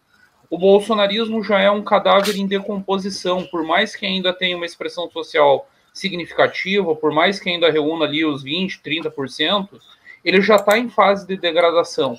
O que, que, é o futuro da direita no Brasil? E a direita não vai ser simplesmente extinta porque o bolsonarismo deu errado ainda há caldo cultural, ainda há caldo político, e como você mencionou, a maioria conservadora silenciosa.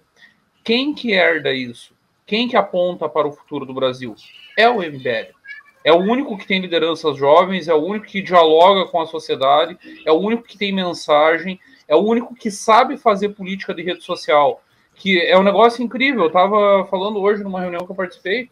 O, o Lula aparece com 40% nas pesquisas e ele não consegue botar 10 mil likes no post dele nas redes dele o que mostra a fragilidade da esquerda nessa disputa de redes.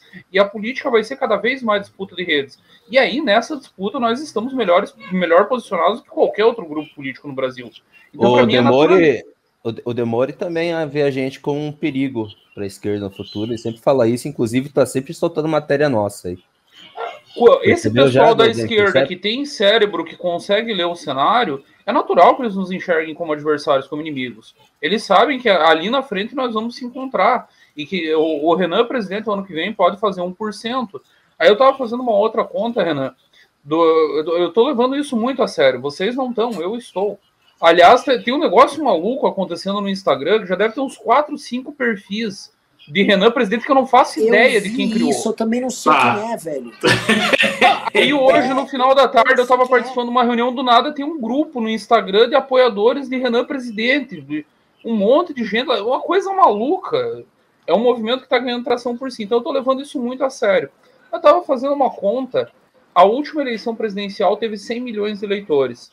Vamos supor que nós façamos 1%, que nossa candidatura seja um desastre. Eu adoro que nós estamos sempre morrendo e é sempre um desastre. Nosso desempenho é sempre ridículo e está todo mundo desesperado com a gente.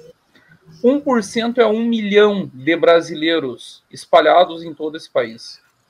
O impacto que isso tem no, no médio prazo é monstruoso. Tem o Boulos que não me deixa mentir. Fez 0,97%, foi para o segundo turno na eleição de, de, da Prefeitura de São Paulo e, e hoje é favorito para estar no segundo turno na eleição do governo do estado. Então, eu estou levando cada vez mais a sério a candidatura a Renan Presidente. Gostei do, do pedido de Pix ali. Você ama o Sérgio Moro assim como eu, doi no Pix. Muito bom, você. Maravilhoso. Ai, ai, ai. Pix, pessoal, suporte.mbl.org.br. Tem que mandar Pix, Pix. O, o, pessoal tem que mandar pix. Posso só continuar mais um pouquinho nesse assunto aí que a gente estava falando de espetáculo, blá, blá, blá. Acho bem interessante, porque assim, pessoal é, que está assistindo, a gente tem que pegar e decifrando as coisas. Hoje é um programa que não tem tantas notícias, não aconteceu nada no Brasil, então vamos hoje botar, ficar arejando aqui. O que eu vi ali nessa é, leitura aí do, do, desse autor que eu tô lendo, Lipovetsky, é que ele acha que o, o na pós-modernidade, aí, nesse momento que a gente está vivendo, é, o identitarismo ele serve como um instrumento para aparar arestas e deixar de machucar as pessoas. É como se o identitarismo fosse um negócio que o capitalismo inserisse é, transexuais, homossexuais, todo mundo fosse livre ali e ninguém quer se machucar, ninguém quer ser ferido e as tradições elas iam morrendo, iam desaparecendo e você ia ter apenas indivíduos querendo ter experiências. Né? Então ele acha que o identitarismo, ele identifica ali identitarismo, lembra que é um livro dos anos 90? É um, um fenômeno que ajuda a, manuten, a, a, ajuda a manutenção desse capitalismo que vive de pessoas que não querem ser ofendidas e não ter, vamos dizer, nenhum tipo de dor no processo. Elas querem viver a sua individualidade sem ninguém julgar elas e que as tradições morrem. Só que duas coisas aconteceram que eu acho que, que mudam esse jogo. Um é, o identitarismo ele virou uma força política opressiva e ele está ganhando força e ele vai virando cada vez mais uma força política opressiva. E do outro lado, a ideia de que a tradição ela ia morrer é, silenciosamente não está sendo exatamente assim. Eu não sei avaliar no Brasil, porque no Brasil, que tradição tem? Né? Que conservadorismo é esse que as pessoas estão muito abaladas? Né? É o cara que achava normal o, o Gugu, o pessoal dançar na boquinha da garrafa, e hoje está falando em nome da família. É uma coisa meio confusa no Brasil. Mas dá para entender que talvez esse, é, é, esse conservadorismo dele seja ele carregue dentro de si essas coisas muito brasileiras, né, essas particularidades nossas. É, vocês, vocês concordam com esse ponto? Vocês leem dessa maneira? Sim, não? É, assim, eu, eu, eu não leio dessa forma tão, como é que eu vou dizer, instrumental, porque o que parece, você tra traduzindo as ideias de Lipovetsky, é que ele concebe o identitarismo como se fosse uma arma do capitalismo para azeitar as suas engrenagens e para continuar funcionando bem. Ou seja, um capitalismo especulativo, com fluxo de mercadoria gigantesco, com fluxo de capital gigantesco, com diluição das fronteiras nacionais, aí você coloca como cereja dessa estrutura econômica um discurso que vai azeitando as sensibilidades subjetivas. Isso, eu não acho tá. que seja.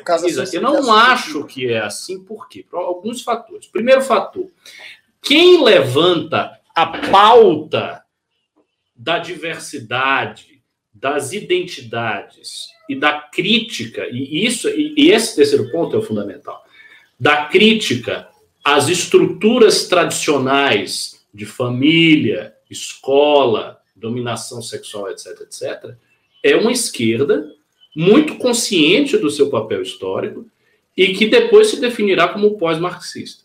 Então você tem uma mutação da esquerda, uma, uma, mutação real e consciente da esquerda nesse sentido, que já vem acontecendo com os próprios intelectuais estruturalistas.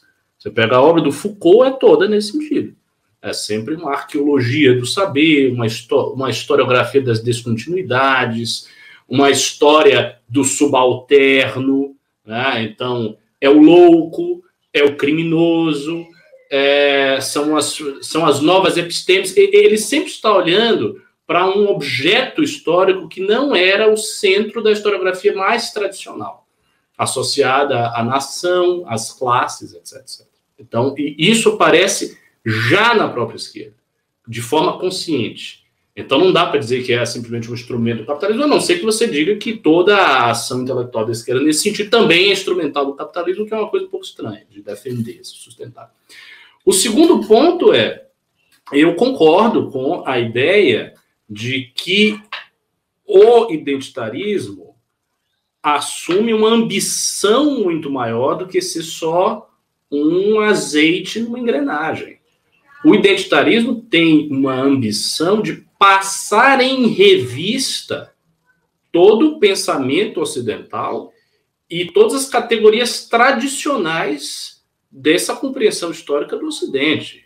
Então, trata-se de colocar o Ocidente no divã, por assim dizer, de fazer uma psicanálise dura e um desmascaramento total disso aí. Então, é desmascarar todas as instâncias de autoridade, todas as instâncias sólidas, para mostrar tudo que está por baixo. E isso vem junto com uma infinidade de ramificações que, estão coligadas aí. Você tem, primeiro, a questão do discurso decolonial ou pós-colonial, que é basicamente uma acusação dos países que construíram grandes impérios e que esconderam a sua opressão em nome de um projeto iluminista e universalizante. Então você tem isso aí. Você tem toda uma discussão sobre sexualidade e corpo, que aí entra em toda a parte dos queer studies, e aí tem também inúmeras ramificações disso, que é basicamente colocando a sexualidade do homem ocidental no divã de novo, o que se associa com uma liberação sexual dos anos 60, 70, etc. Então você tem essa segunda coisa. Você tem a terceira coisa, que é a questão da racionalidade ocidental, ou seja, há um claro, claro colapso do modelo de razão ocidental que de alguma maneira ainda estava no marxismo clássico. Porque o marxismo clássico é herdeiro desse sentido substantivo de razão, com a diferença que ele não considera a razão meramente formal, mas tenta colocar a razão na substância do processo histórico.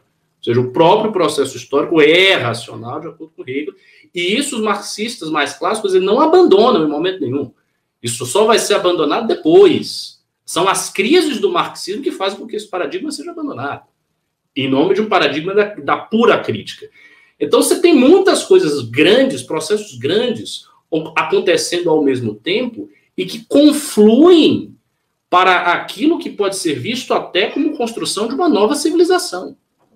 De uma civilização que se aparte de todo o passado histórico da humanidade e seja inteiramente descentrado, ou seja, não tenha mais uma centralização e coloque todas as coisas que estão escondidas para debaixo do tapete para para cima, ou seja, a questão da sexualidade, a questão do oprimido, todas as relações entre branco e preto e por aí vai. Então eu acho que a coisa é bem mais ambiciosa do que essa. E quando isso acontece, também é um ponto que o, o, o Mathieu, o Mathieu ele fala, Quando isso acontece, é uma passagem da crítica ao capitalismo para a crítica à civilização. Não se trata, então, apenas de criticar o capitalismo como gerador de desigualdades, mas de criticar toda a civilização. Então você tem uma crítica civilizacional. E é o que, o que, o que a gente vê, por exemplo, no discurso do Olavo e no discurso de alguns ideólogos americanos. Eles têm esse discurso, eles vêm com essa coisa. Claro, eles fazem de um jeito tosco, acaba sendo passado para o grande público de uma maneira tosca. As pessoas não leem os textos no original para saber, então elas vão fazendo uma salada. Mas existe uma sensibilidade real e muito genuína a respeito das mudanças que estão acontecendo. As pessoas sentem que as coisas estão mudando e sentem que existe essa crítica implícita à civilização. Mas, enfim, falei demais. Ah, às vezes eu esqueço, eu fico aqui palestrando, eu peço desculpas. Não, não, foi maravilhoso. Até perguntar, ó, digite Eu quero, eu quero inclusive dar continuidade ao palestra do Ricardo.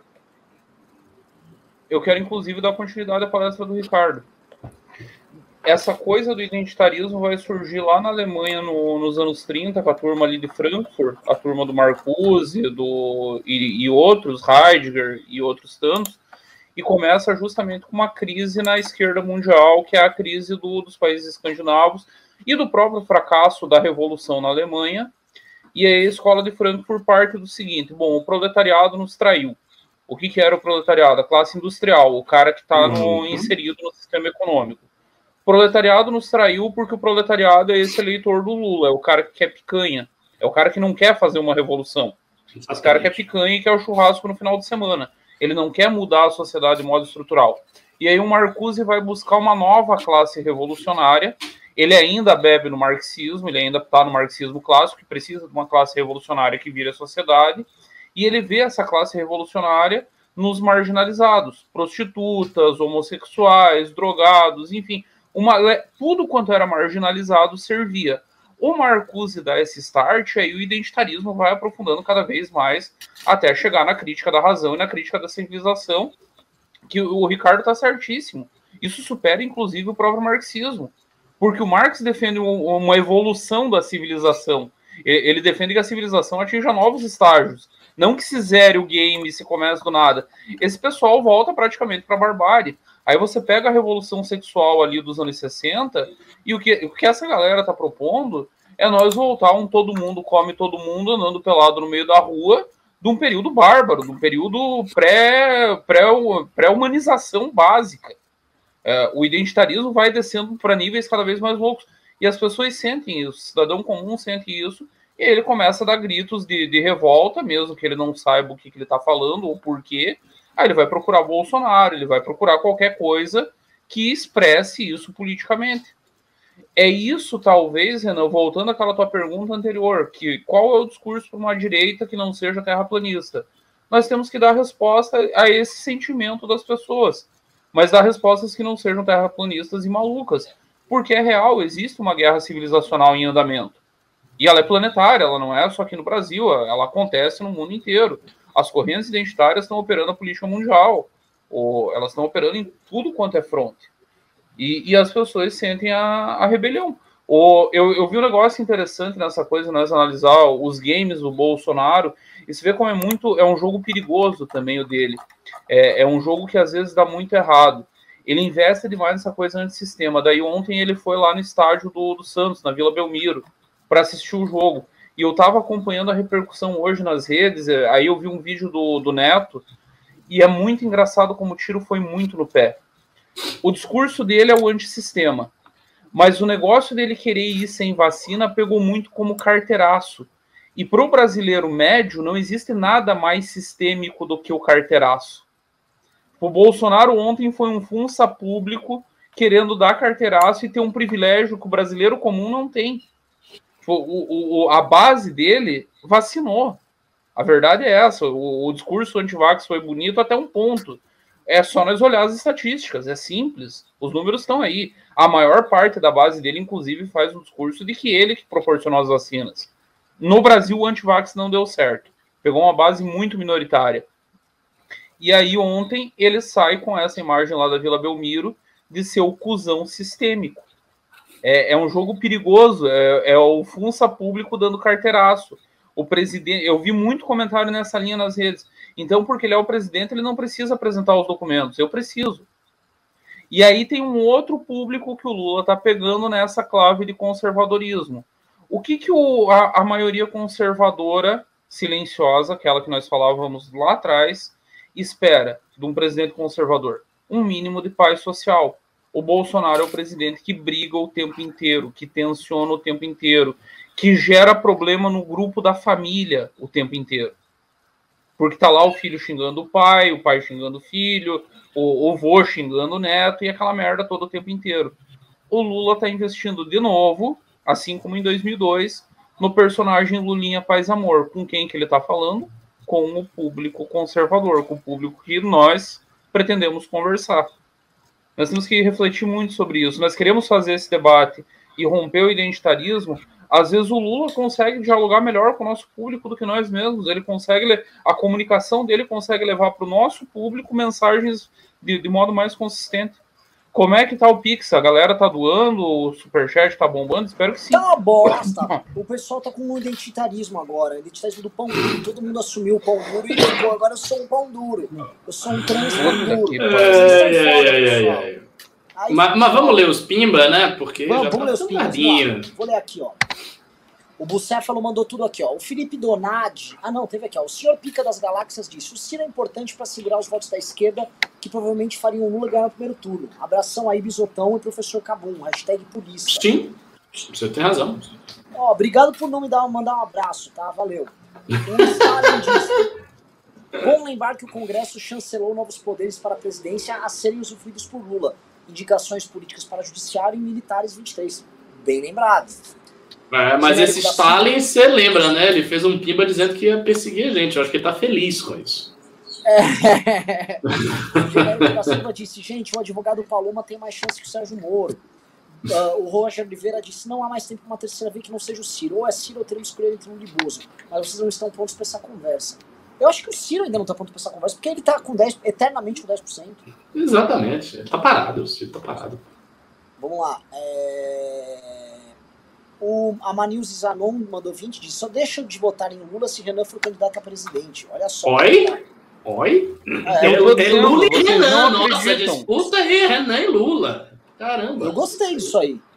Felipe Donadi disse: Para o povo, Lula deu certo metade das vezes e Bolsonaro só deu errado. Só que Lula não deu certo metade das vezes. Foi o mal aproveitado boom das commodities. Esse debate foi interditado na época. Ressuscitá-lo é fundamental. Eu concordo que tem que ressuscitar esse debate. Tá? Só que tem um problema: é o seguinte: o público original do Lula, tirando algumas capitais no Nordeste, a região metropolitana de Belo Horizonte a Baixada Fluminense, ele permaneceu intacto. Foram os votos do Haddad. A pergunta é: esse eleitor da Baixada Fluminense, que não é tão ideológico, da região metropolitana de Belo Horizonte, que não é tão ideológico, que é da, da, de algumas capitais do Nordeste, que também não é tão ideológico, esse público ele se manteria com o Bolsonaro ou ele voltaria para o Lula? Porque esse público votava no Lula. Tá? As pesquisas do Rio de Janeiro mostram que esse público já voltou, já voltou. O Lula já é, ganha do Bolsonaro no Rio. Esse é o ponto, tá? O Bisoto, esse é o ponto que o pessoal tem que entender. A, se a gente compara a eleição de 18 com as anteriores, tem algumas coisas que mudam o mapa. O Lula Bolsonaro ganha o, Rio de Janeiro, o Bolsonaro ganha Minas Gerais, o Bolsonaro ganha praticamente tudo no norte. Né? E agora o mapa eleitoral dessas eleições aqui, a coisa começa a mudar bastante. O Lula volta a ganhar Rio Grande do Sul, entendeu? O Lula acho que está já praticamente empatado levando São Paulo, Mil, Rio e Minas já são do Lula.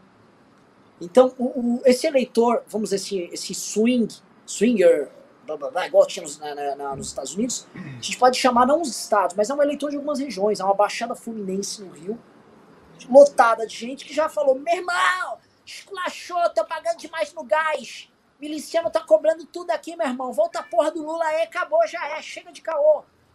É o pessoal da região metropolitana de BH, bem populosa, e as capitais do Nordeste. Então, se o Lula vai virar esses caras, e não há razão para esses eleitores votarem no Bolsonaro. Sabe o que é o lance? O Bolsonaro vai e pega um cara que nunca votou no Lula, tá? Esse cara que já era antipetista, mas nunca articulou isso muito. Aí esse, ele fanatiza esse cara e faz esse cara falar de voto impresso. É isso. Ele não tá virando eleitor do Lula e fazendo esse cara falar que é antivacina. Ele só tá pegando um nicho do antipetismo e tornando só dele, e tornando louco por ele, mas ele não tá convertendo pessoas que já viraram o jogo ali. Vamos lá. Ah, Jonathan Pedro disse: vocês não acham que existe uma guerra de narrativas? As pessoas estão de saco cheio disso porque elas compram as narrativas e a vida delas só piora? Acho que não, hein? O que, que vocês acham? É, não. Não, ele faz uma assertiva do que ele sente, não é o que as pessoas sentem. As pessoas seguem na guerra. O, o Sananda Rogers mandou 10 dólares disse: ainda esperando ver o Shake Ricardo em um strip club em Las Vegas. Opa! Negócio aí, hein? Ricardo, esclareça uma dúvida. Vai juntando seu dinheiro. Vai juntando seu Num dinheiro. strip club em Vegas, seria possível transar com um súcubo? Nossa, é uma história real muito estranha. Ah, se eu meu for Deus, contar isso história aqui, meu amigo, sonho não. Eu tive uma experiência espiritual. Mas, enfim, vamos deixar, vamos deixar isso quieto. Hugo O Vigolo. pessoal vai, vai se assustar. bom a a dupla Bisoto e Ricardo. Renan, aborde se possível sua ideia de rodar os estados do Brasil disseminando o MBL. Se vierem pra cá, tem picanha de marruco velho. Hum, Beleza, Hugo Vigolo. Eu vou comer a picanha de marruco velho. Leandro disse, pessoal, estava com vocês no dia 12, mas no dia do congresso não vai dar. Frente à qualidade dos convidados, compraria facilmente para assistir online. ah, que pena. Tem que ir ao vivo, meu irmão. Canutos. É, dá seus pulos. Rapaziada, deem valor pra esse lindo do Renan. O que ele tá fazendo pra todo mundo ir. Me deu uma atenção no Insta, desconto do ingresso e desconto do Boozer, que foi um absurdo. 50 reais de volta e sou do RG, ó, Jota. Pois é, Canutos, mas a galera não dá valor, não, cara. Vai Nossa, ter essa aqui em Santa Catarina também, né, Renan? Pelo amor de Deus, essa foto tá fazendo mal, velho. Foto muito boa. Nossa. O Renan tá gordo e tá careca nessa foto. Eu não vou Nossa, falar cara. nada.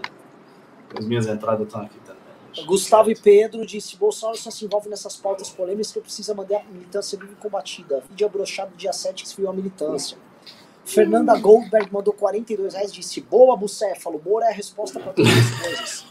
Oh, oh. Aí o Moro aparece assim numa aura. Tamo branca. junto, tamo junto. É, a bancada do Paraná a, se tua associando. foto, a tua foto pedindo Pix tá sensacional. Ficou melhor que a minha de- pedindo voto pro Dr. Sérgio Fernando Moro. Ah, Diego Souza disse: O Bolsonaro destruiu o debate sobre o controle do Covid ficou um assunto muito sensível. Como vocês enxergam o que está acontecendo lá fora com a histeria nos Estados Unidos e a violência na Austrália? Eu acho. Puta, eu comentei com o Ricardo outro dia, mas a gente apanhou aqui até dos seguidores. Bastante. É, A Austrália apanhamos tá querendo rastrear por GPS pra onde as pessoas estão indo. Gente, Vai tomar no isso- cu, isso- mano. Isso, é, isso é tema para uma live inteira, eu concordo plenamente com vocês. Passou muito do ponto e nós precisamos debater isso. Mas é assunto para uma live inteira, é Mas é absurdo o que tá rolando. Muito. A, coi- a coisa tá, tá Os-. Eu não A sei coisa se vocês tá- estão vendo o que está rolando nos Estados Unidos, está prestes a rolar um colapso geral do sistema de logística americano por causa da forçação com vacina. Sim, A, a coisa está escalando num nível muito rápido e periga da merda grande. A Southwest, lá, uma companhia aérea, tá cancelando voo, assim. É, é todas, é geral, é feia a coisa. E os trens também paralisando, a coisa está muito feia. Não, assim, quando a É gente vê um negócio dessa dimensão. Não, não é ridículo. Assim, quando vê essa dimensão, é projeto. Fato. Vamos falar o português, claro. Isso é projeto. Isso é projeto. Tem alguém, tem figuras que estão com um projeto de mudar coisas e estão usando a vacina. É óbvio.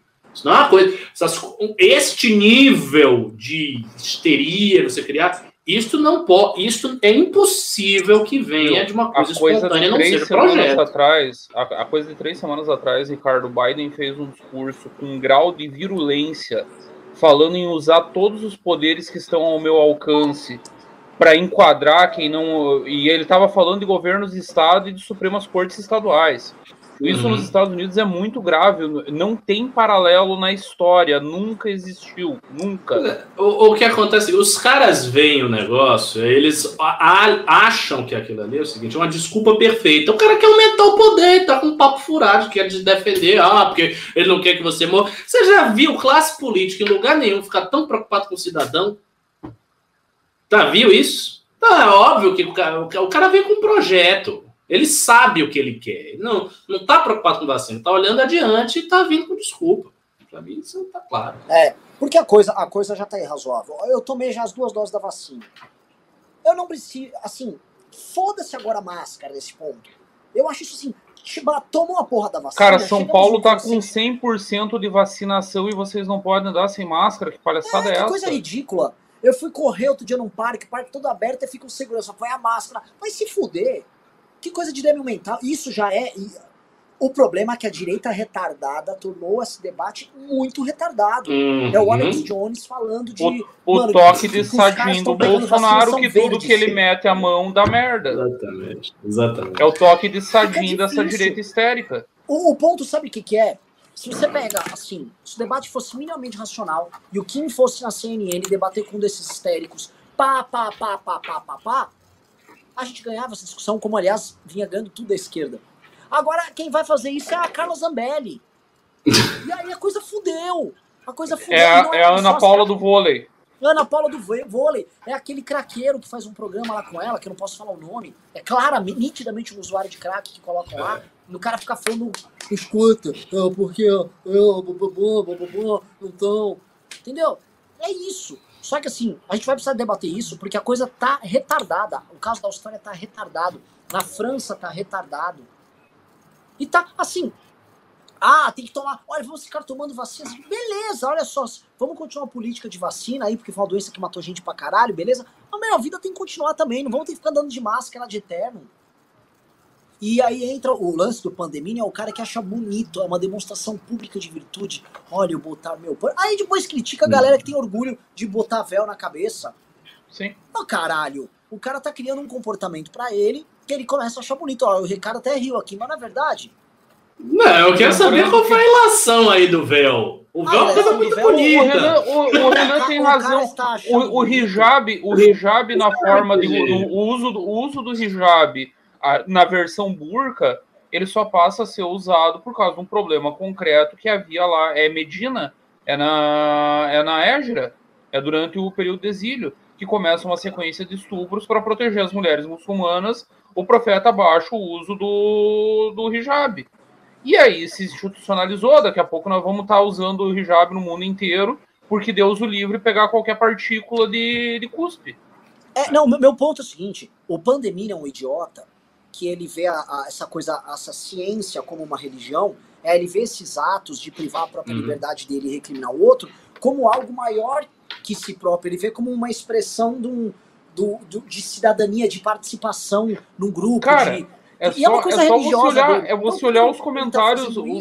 pode os criticar comentários das redes são fundo, assustadores. ele- ele- É, é coisa do tipo, ah, você não quer se vacinar, você tem que perder todos os seus direitos, você não pode mais participar. É umas coisas malucas. É, é tipo, Sim. eu quero, tipo, eu tenho que te punir, não basta eu ter o meu ato de virtude. Ainda tem que ter a perseguição aos infiéis. Se você tem que ser, se você tá sem máscara, você tem que ser preso.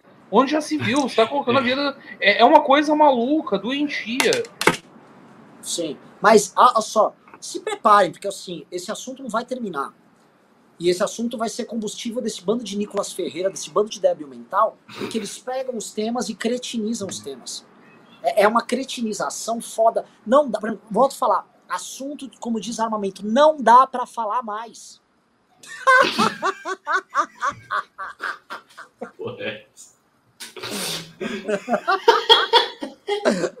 Eu adoro, mano, eu acho essa imagem maravilhosa. Essa é a melhor montagem que já fizeram, minha. de longe. Muito boa. Eu fico imaginando, eu fico imaginando esse tipo de meme na eleição presidencial. Vai ser uma coisa maravilhosa. Ai, ai. Vamos lá, vamos lá, vamos lá, vamos lá. Ah, vamos lá, cadê, cadê? Vamos pro próximo aqui. Deixa eu assinar que ainda vai ter os pics, vai, pessoal.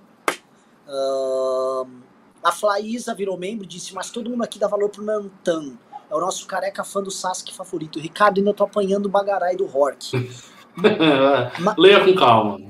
Mailaua disse, pessoal, quarta-feira temos votação da reforma da Previdência Municipal em São Paulo e a militância vai na Câmara pressionar.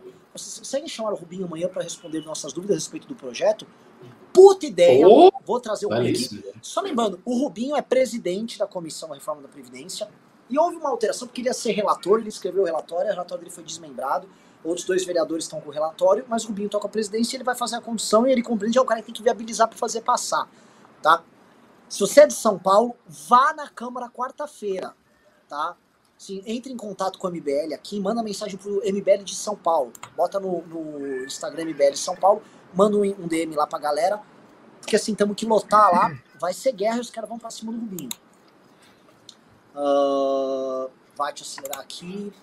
Ah, o, o- o Leandro Ó disse: Como o Bolsonaro pode ser de direito e conservador? O cara casou quatro vezes, quase parou o país inteiro com caminhoneiros, votou no Lula em 2002, elogiou o Chaves, aumentou impostos e aumentou o Bolsa Família. quer dar calote nos precatórios e o mais importante, é totalmente antivida. Veja a condição na pandemia. O cara ligou o foda-se pra quem morreu, nunca visitou um hospital. Eu não sei se isso deixa de fazer ele descer de, de direita. Porque se apoia. Ele é só escroto. É isso. Aí nós caímos naquela mesma idealização que diz que Hitler e o nazismo não eram de direita. Isso. Isso. É infantil. É, existe uma direita Ah. perfeita e se você não atende a tudo isso, você não é de direita. O Ah, Bolsonaro porque é de ele não era direita, liberal você na economia. Ele era intervencionista. É. Vamos lá.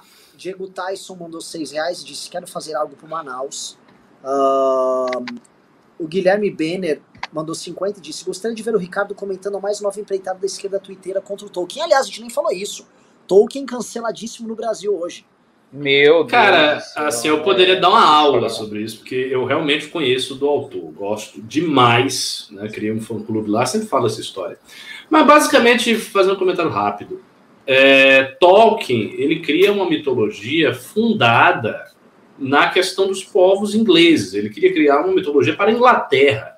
Então é muito natural que se ele, que era um inglês, nascido na África do Sul, e que queria criar uma mitologia para a Inglaterra, é normal que diversos povos gloriosos tal, apareçam com traços fisionômicos ingleses. Não há nada demais. Isso é o mesmo que você dizer que, sei lá, o- o- os iorubais são racistas porque os orixás eles são negros. A representação pictórica dos orixás. Oh, eles são racistas, deveriam ser brancos. Tem sentido. Ah, mas tem um detalhe aí, senhor Ricardo.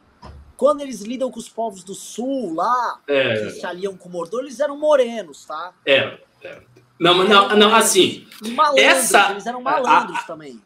a, veja, a crítica da esquerda que vem dizendo que tem elementos racistas em Tolkien, ela não é tão desprovida de fundamento.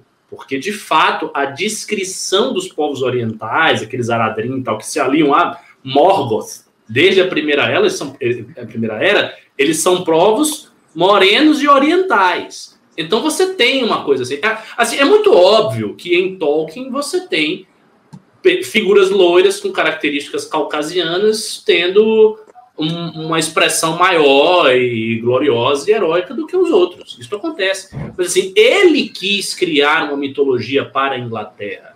Isso A não pode ser visto como um mitologia pecado, chinesa meu Deus do retrata- céu. A mitologia isso! chinesa retrata como os heróis deles. A mitologia russa retrata como os Exatamente. heróis deles. A Exatamente. galera vive em que planeta, pelo amor de Exatamente. Deus. Sim, não, eu sei que é mongol, eu sei que é, eu só queria botar. meu- E, eu- e, e tem uma orquifobia também, que é, é tratada como uma raça. Bom, eu não vou entrar aqui.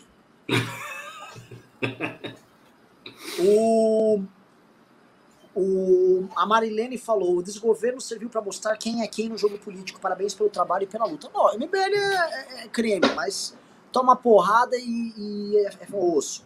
Rodrigo Ataíde comprou um ingresso de 200 reais. Ah, quero sábado no Congresso. Abraço a todos, a galera de Atibaia, Join MBL. Beleza?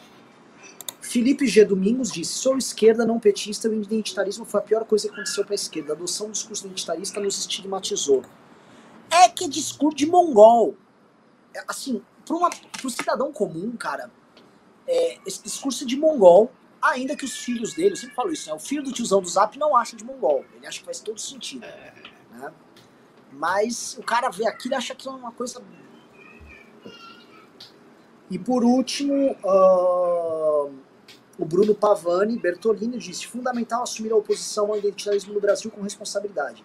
Se o MBL fizer isso, será mais relevante, relevante mundialmente. Não digo mundialmente, mas é o seguinte: tem que peitar o identitarismo aqui. Eu, eu volto a falar eh, essa questão, eu sei, eu sei que não tem a ver com identitarismo, mas é uma causa direita. Vocês viram a polêmica que deu do Bonark debatendo com o Freixo, né? Sobre armas. É, hoje, não há. Assim, eu falar, quem grava um vídeo defendendo a questão das armas, eu ia falar, gravo mesmo, cara. Dá pra gravar? Vou falar armas, é isso aí, armas, com o Bolsonaro. Falo uma pá de merda sobre isso. É, é difícil. É É difícil. Tá, tá, tá duro. Porque, assim, é igual a questão da vacina. Outro dia eu e o Ricardo fomos falar desses exageros. Pá! Toma porrada. A gente vai falar agora dessa questão movimento negro, feminismo. Então, porra, porque assim, o bolsonarismo é, é- é escroto e a gente já foi equiparado à, à posição de defender. Isto você é um escroto. Defender. Estamos no campo da escrotidão. E quem entrou isso, porque quis, foi a própria direita. Tirando, assim, se você for olhar onde está o movimento liberal, onde está o Salim, os Mises aí, toda essa Tá tudo pro lado de lá. isso. Eles estão nesse rolê. Estão endossando essa bosta. Então, É, só- é só ver como eles se comportaram com a pauta do absorvente. As coisas que foram ditas, o tipo de mensagem que eles passaram, absolutamente desprezível. Então, eu, eu acho, a minha opinião, eu acho que o MBL, saindo desse negócio do bolsonarismo, a gente vai ter que ter um respiro das pautas culturais. E olha que eu sou muito reacionário e sou muito favorável da gente entrar em todas as pautas culturais, que é da minha mentalidade. Mas eu acho que o MBL tem que dar um certo respiro para descolar a imagem do bolsonarismo, deixar o bolsonarismo um pouco mais no passado e depois retomar isso com calma. Porque do jeito que está hoje é o que o Renan falou. A associação é óbvia. E aí, se você disser, ah, não, mas eu sou diferente, fi- fica difícil, É. está muito evidente. O cara diz, ah, é diferente? Sei, você é um, um bolsonarista aí perfumado, né? Cara, E outra coisa, a gente teve agora, né, por exemplo, o Bolsonaro passou aquele decreto das armas que facilitou as pessoas adquirirem armas.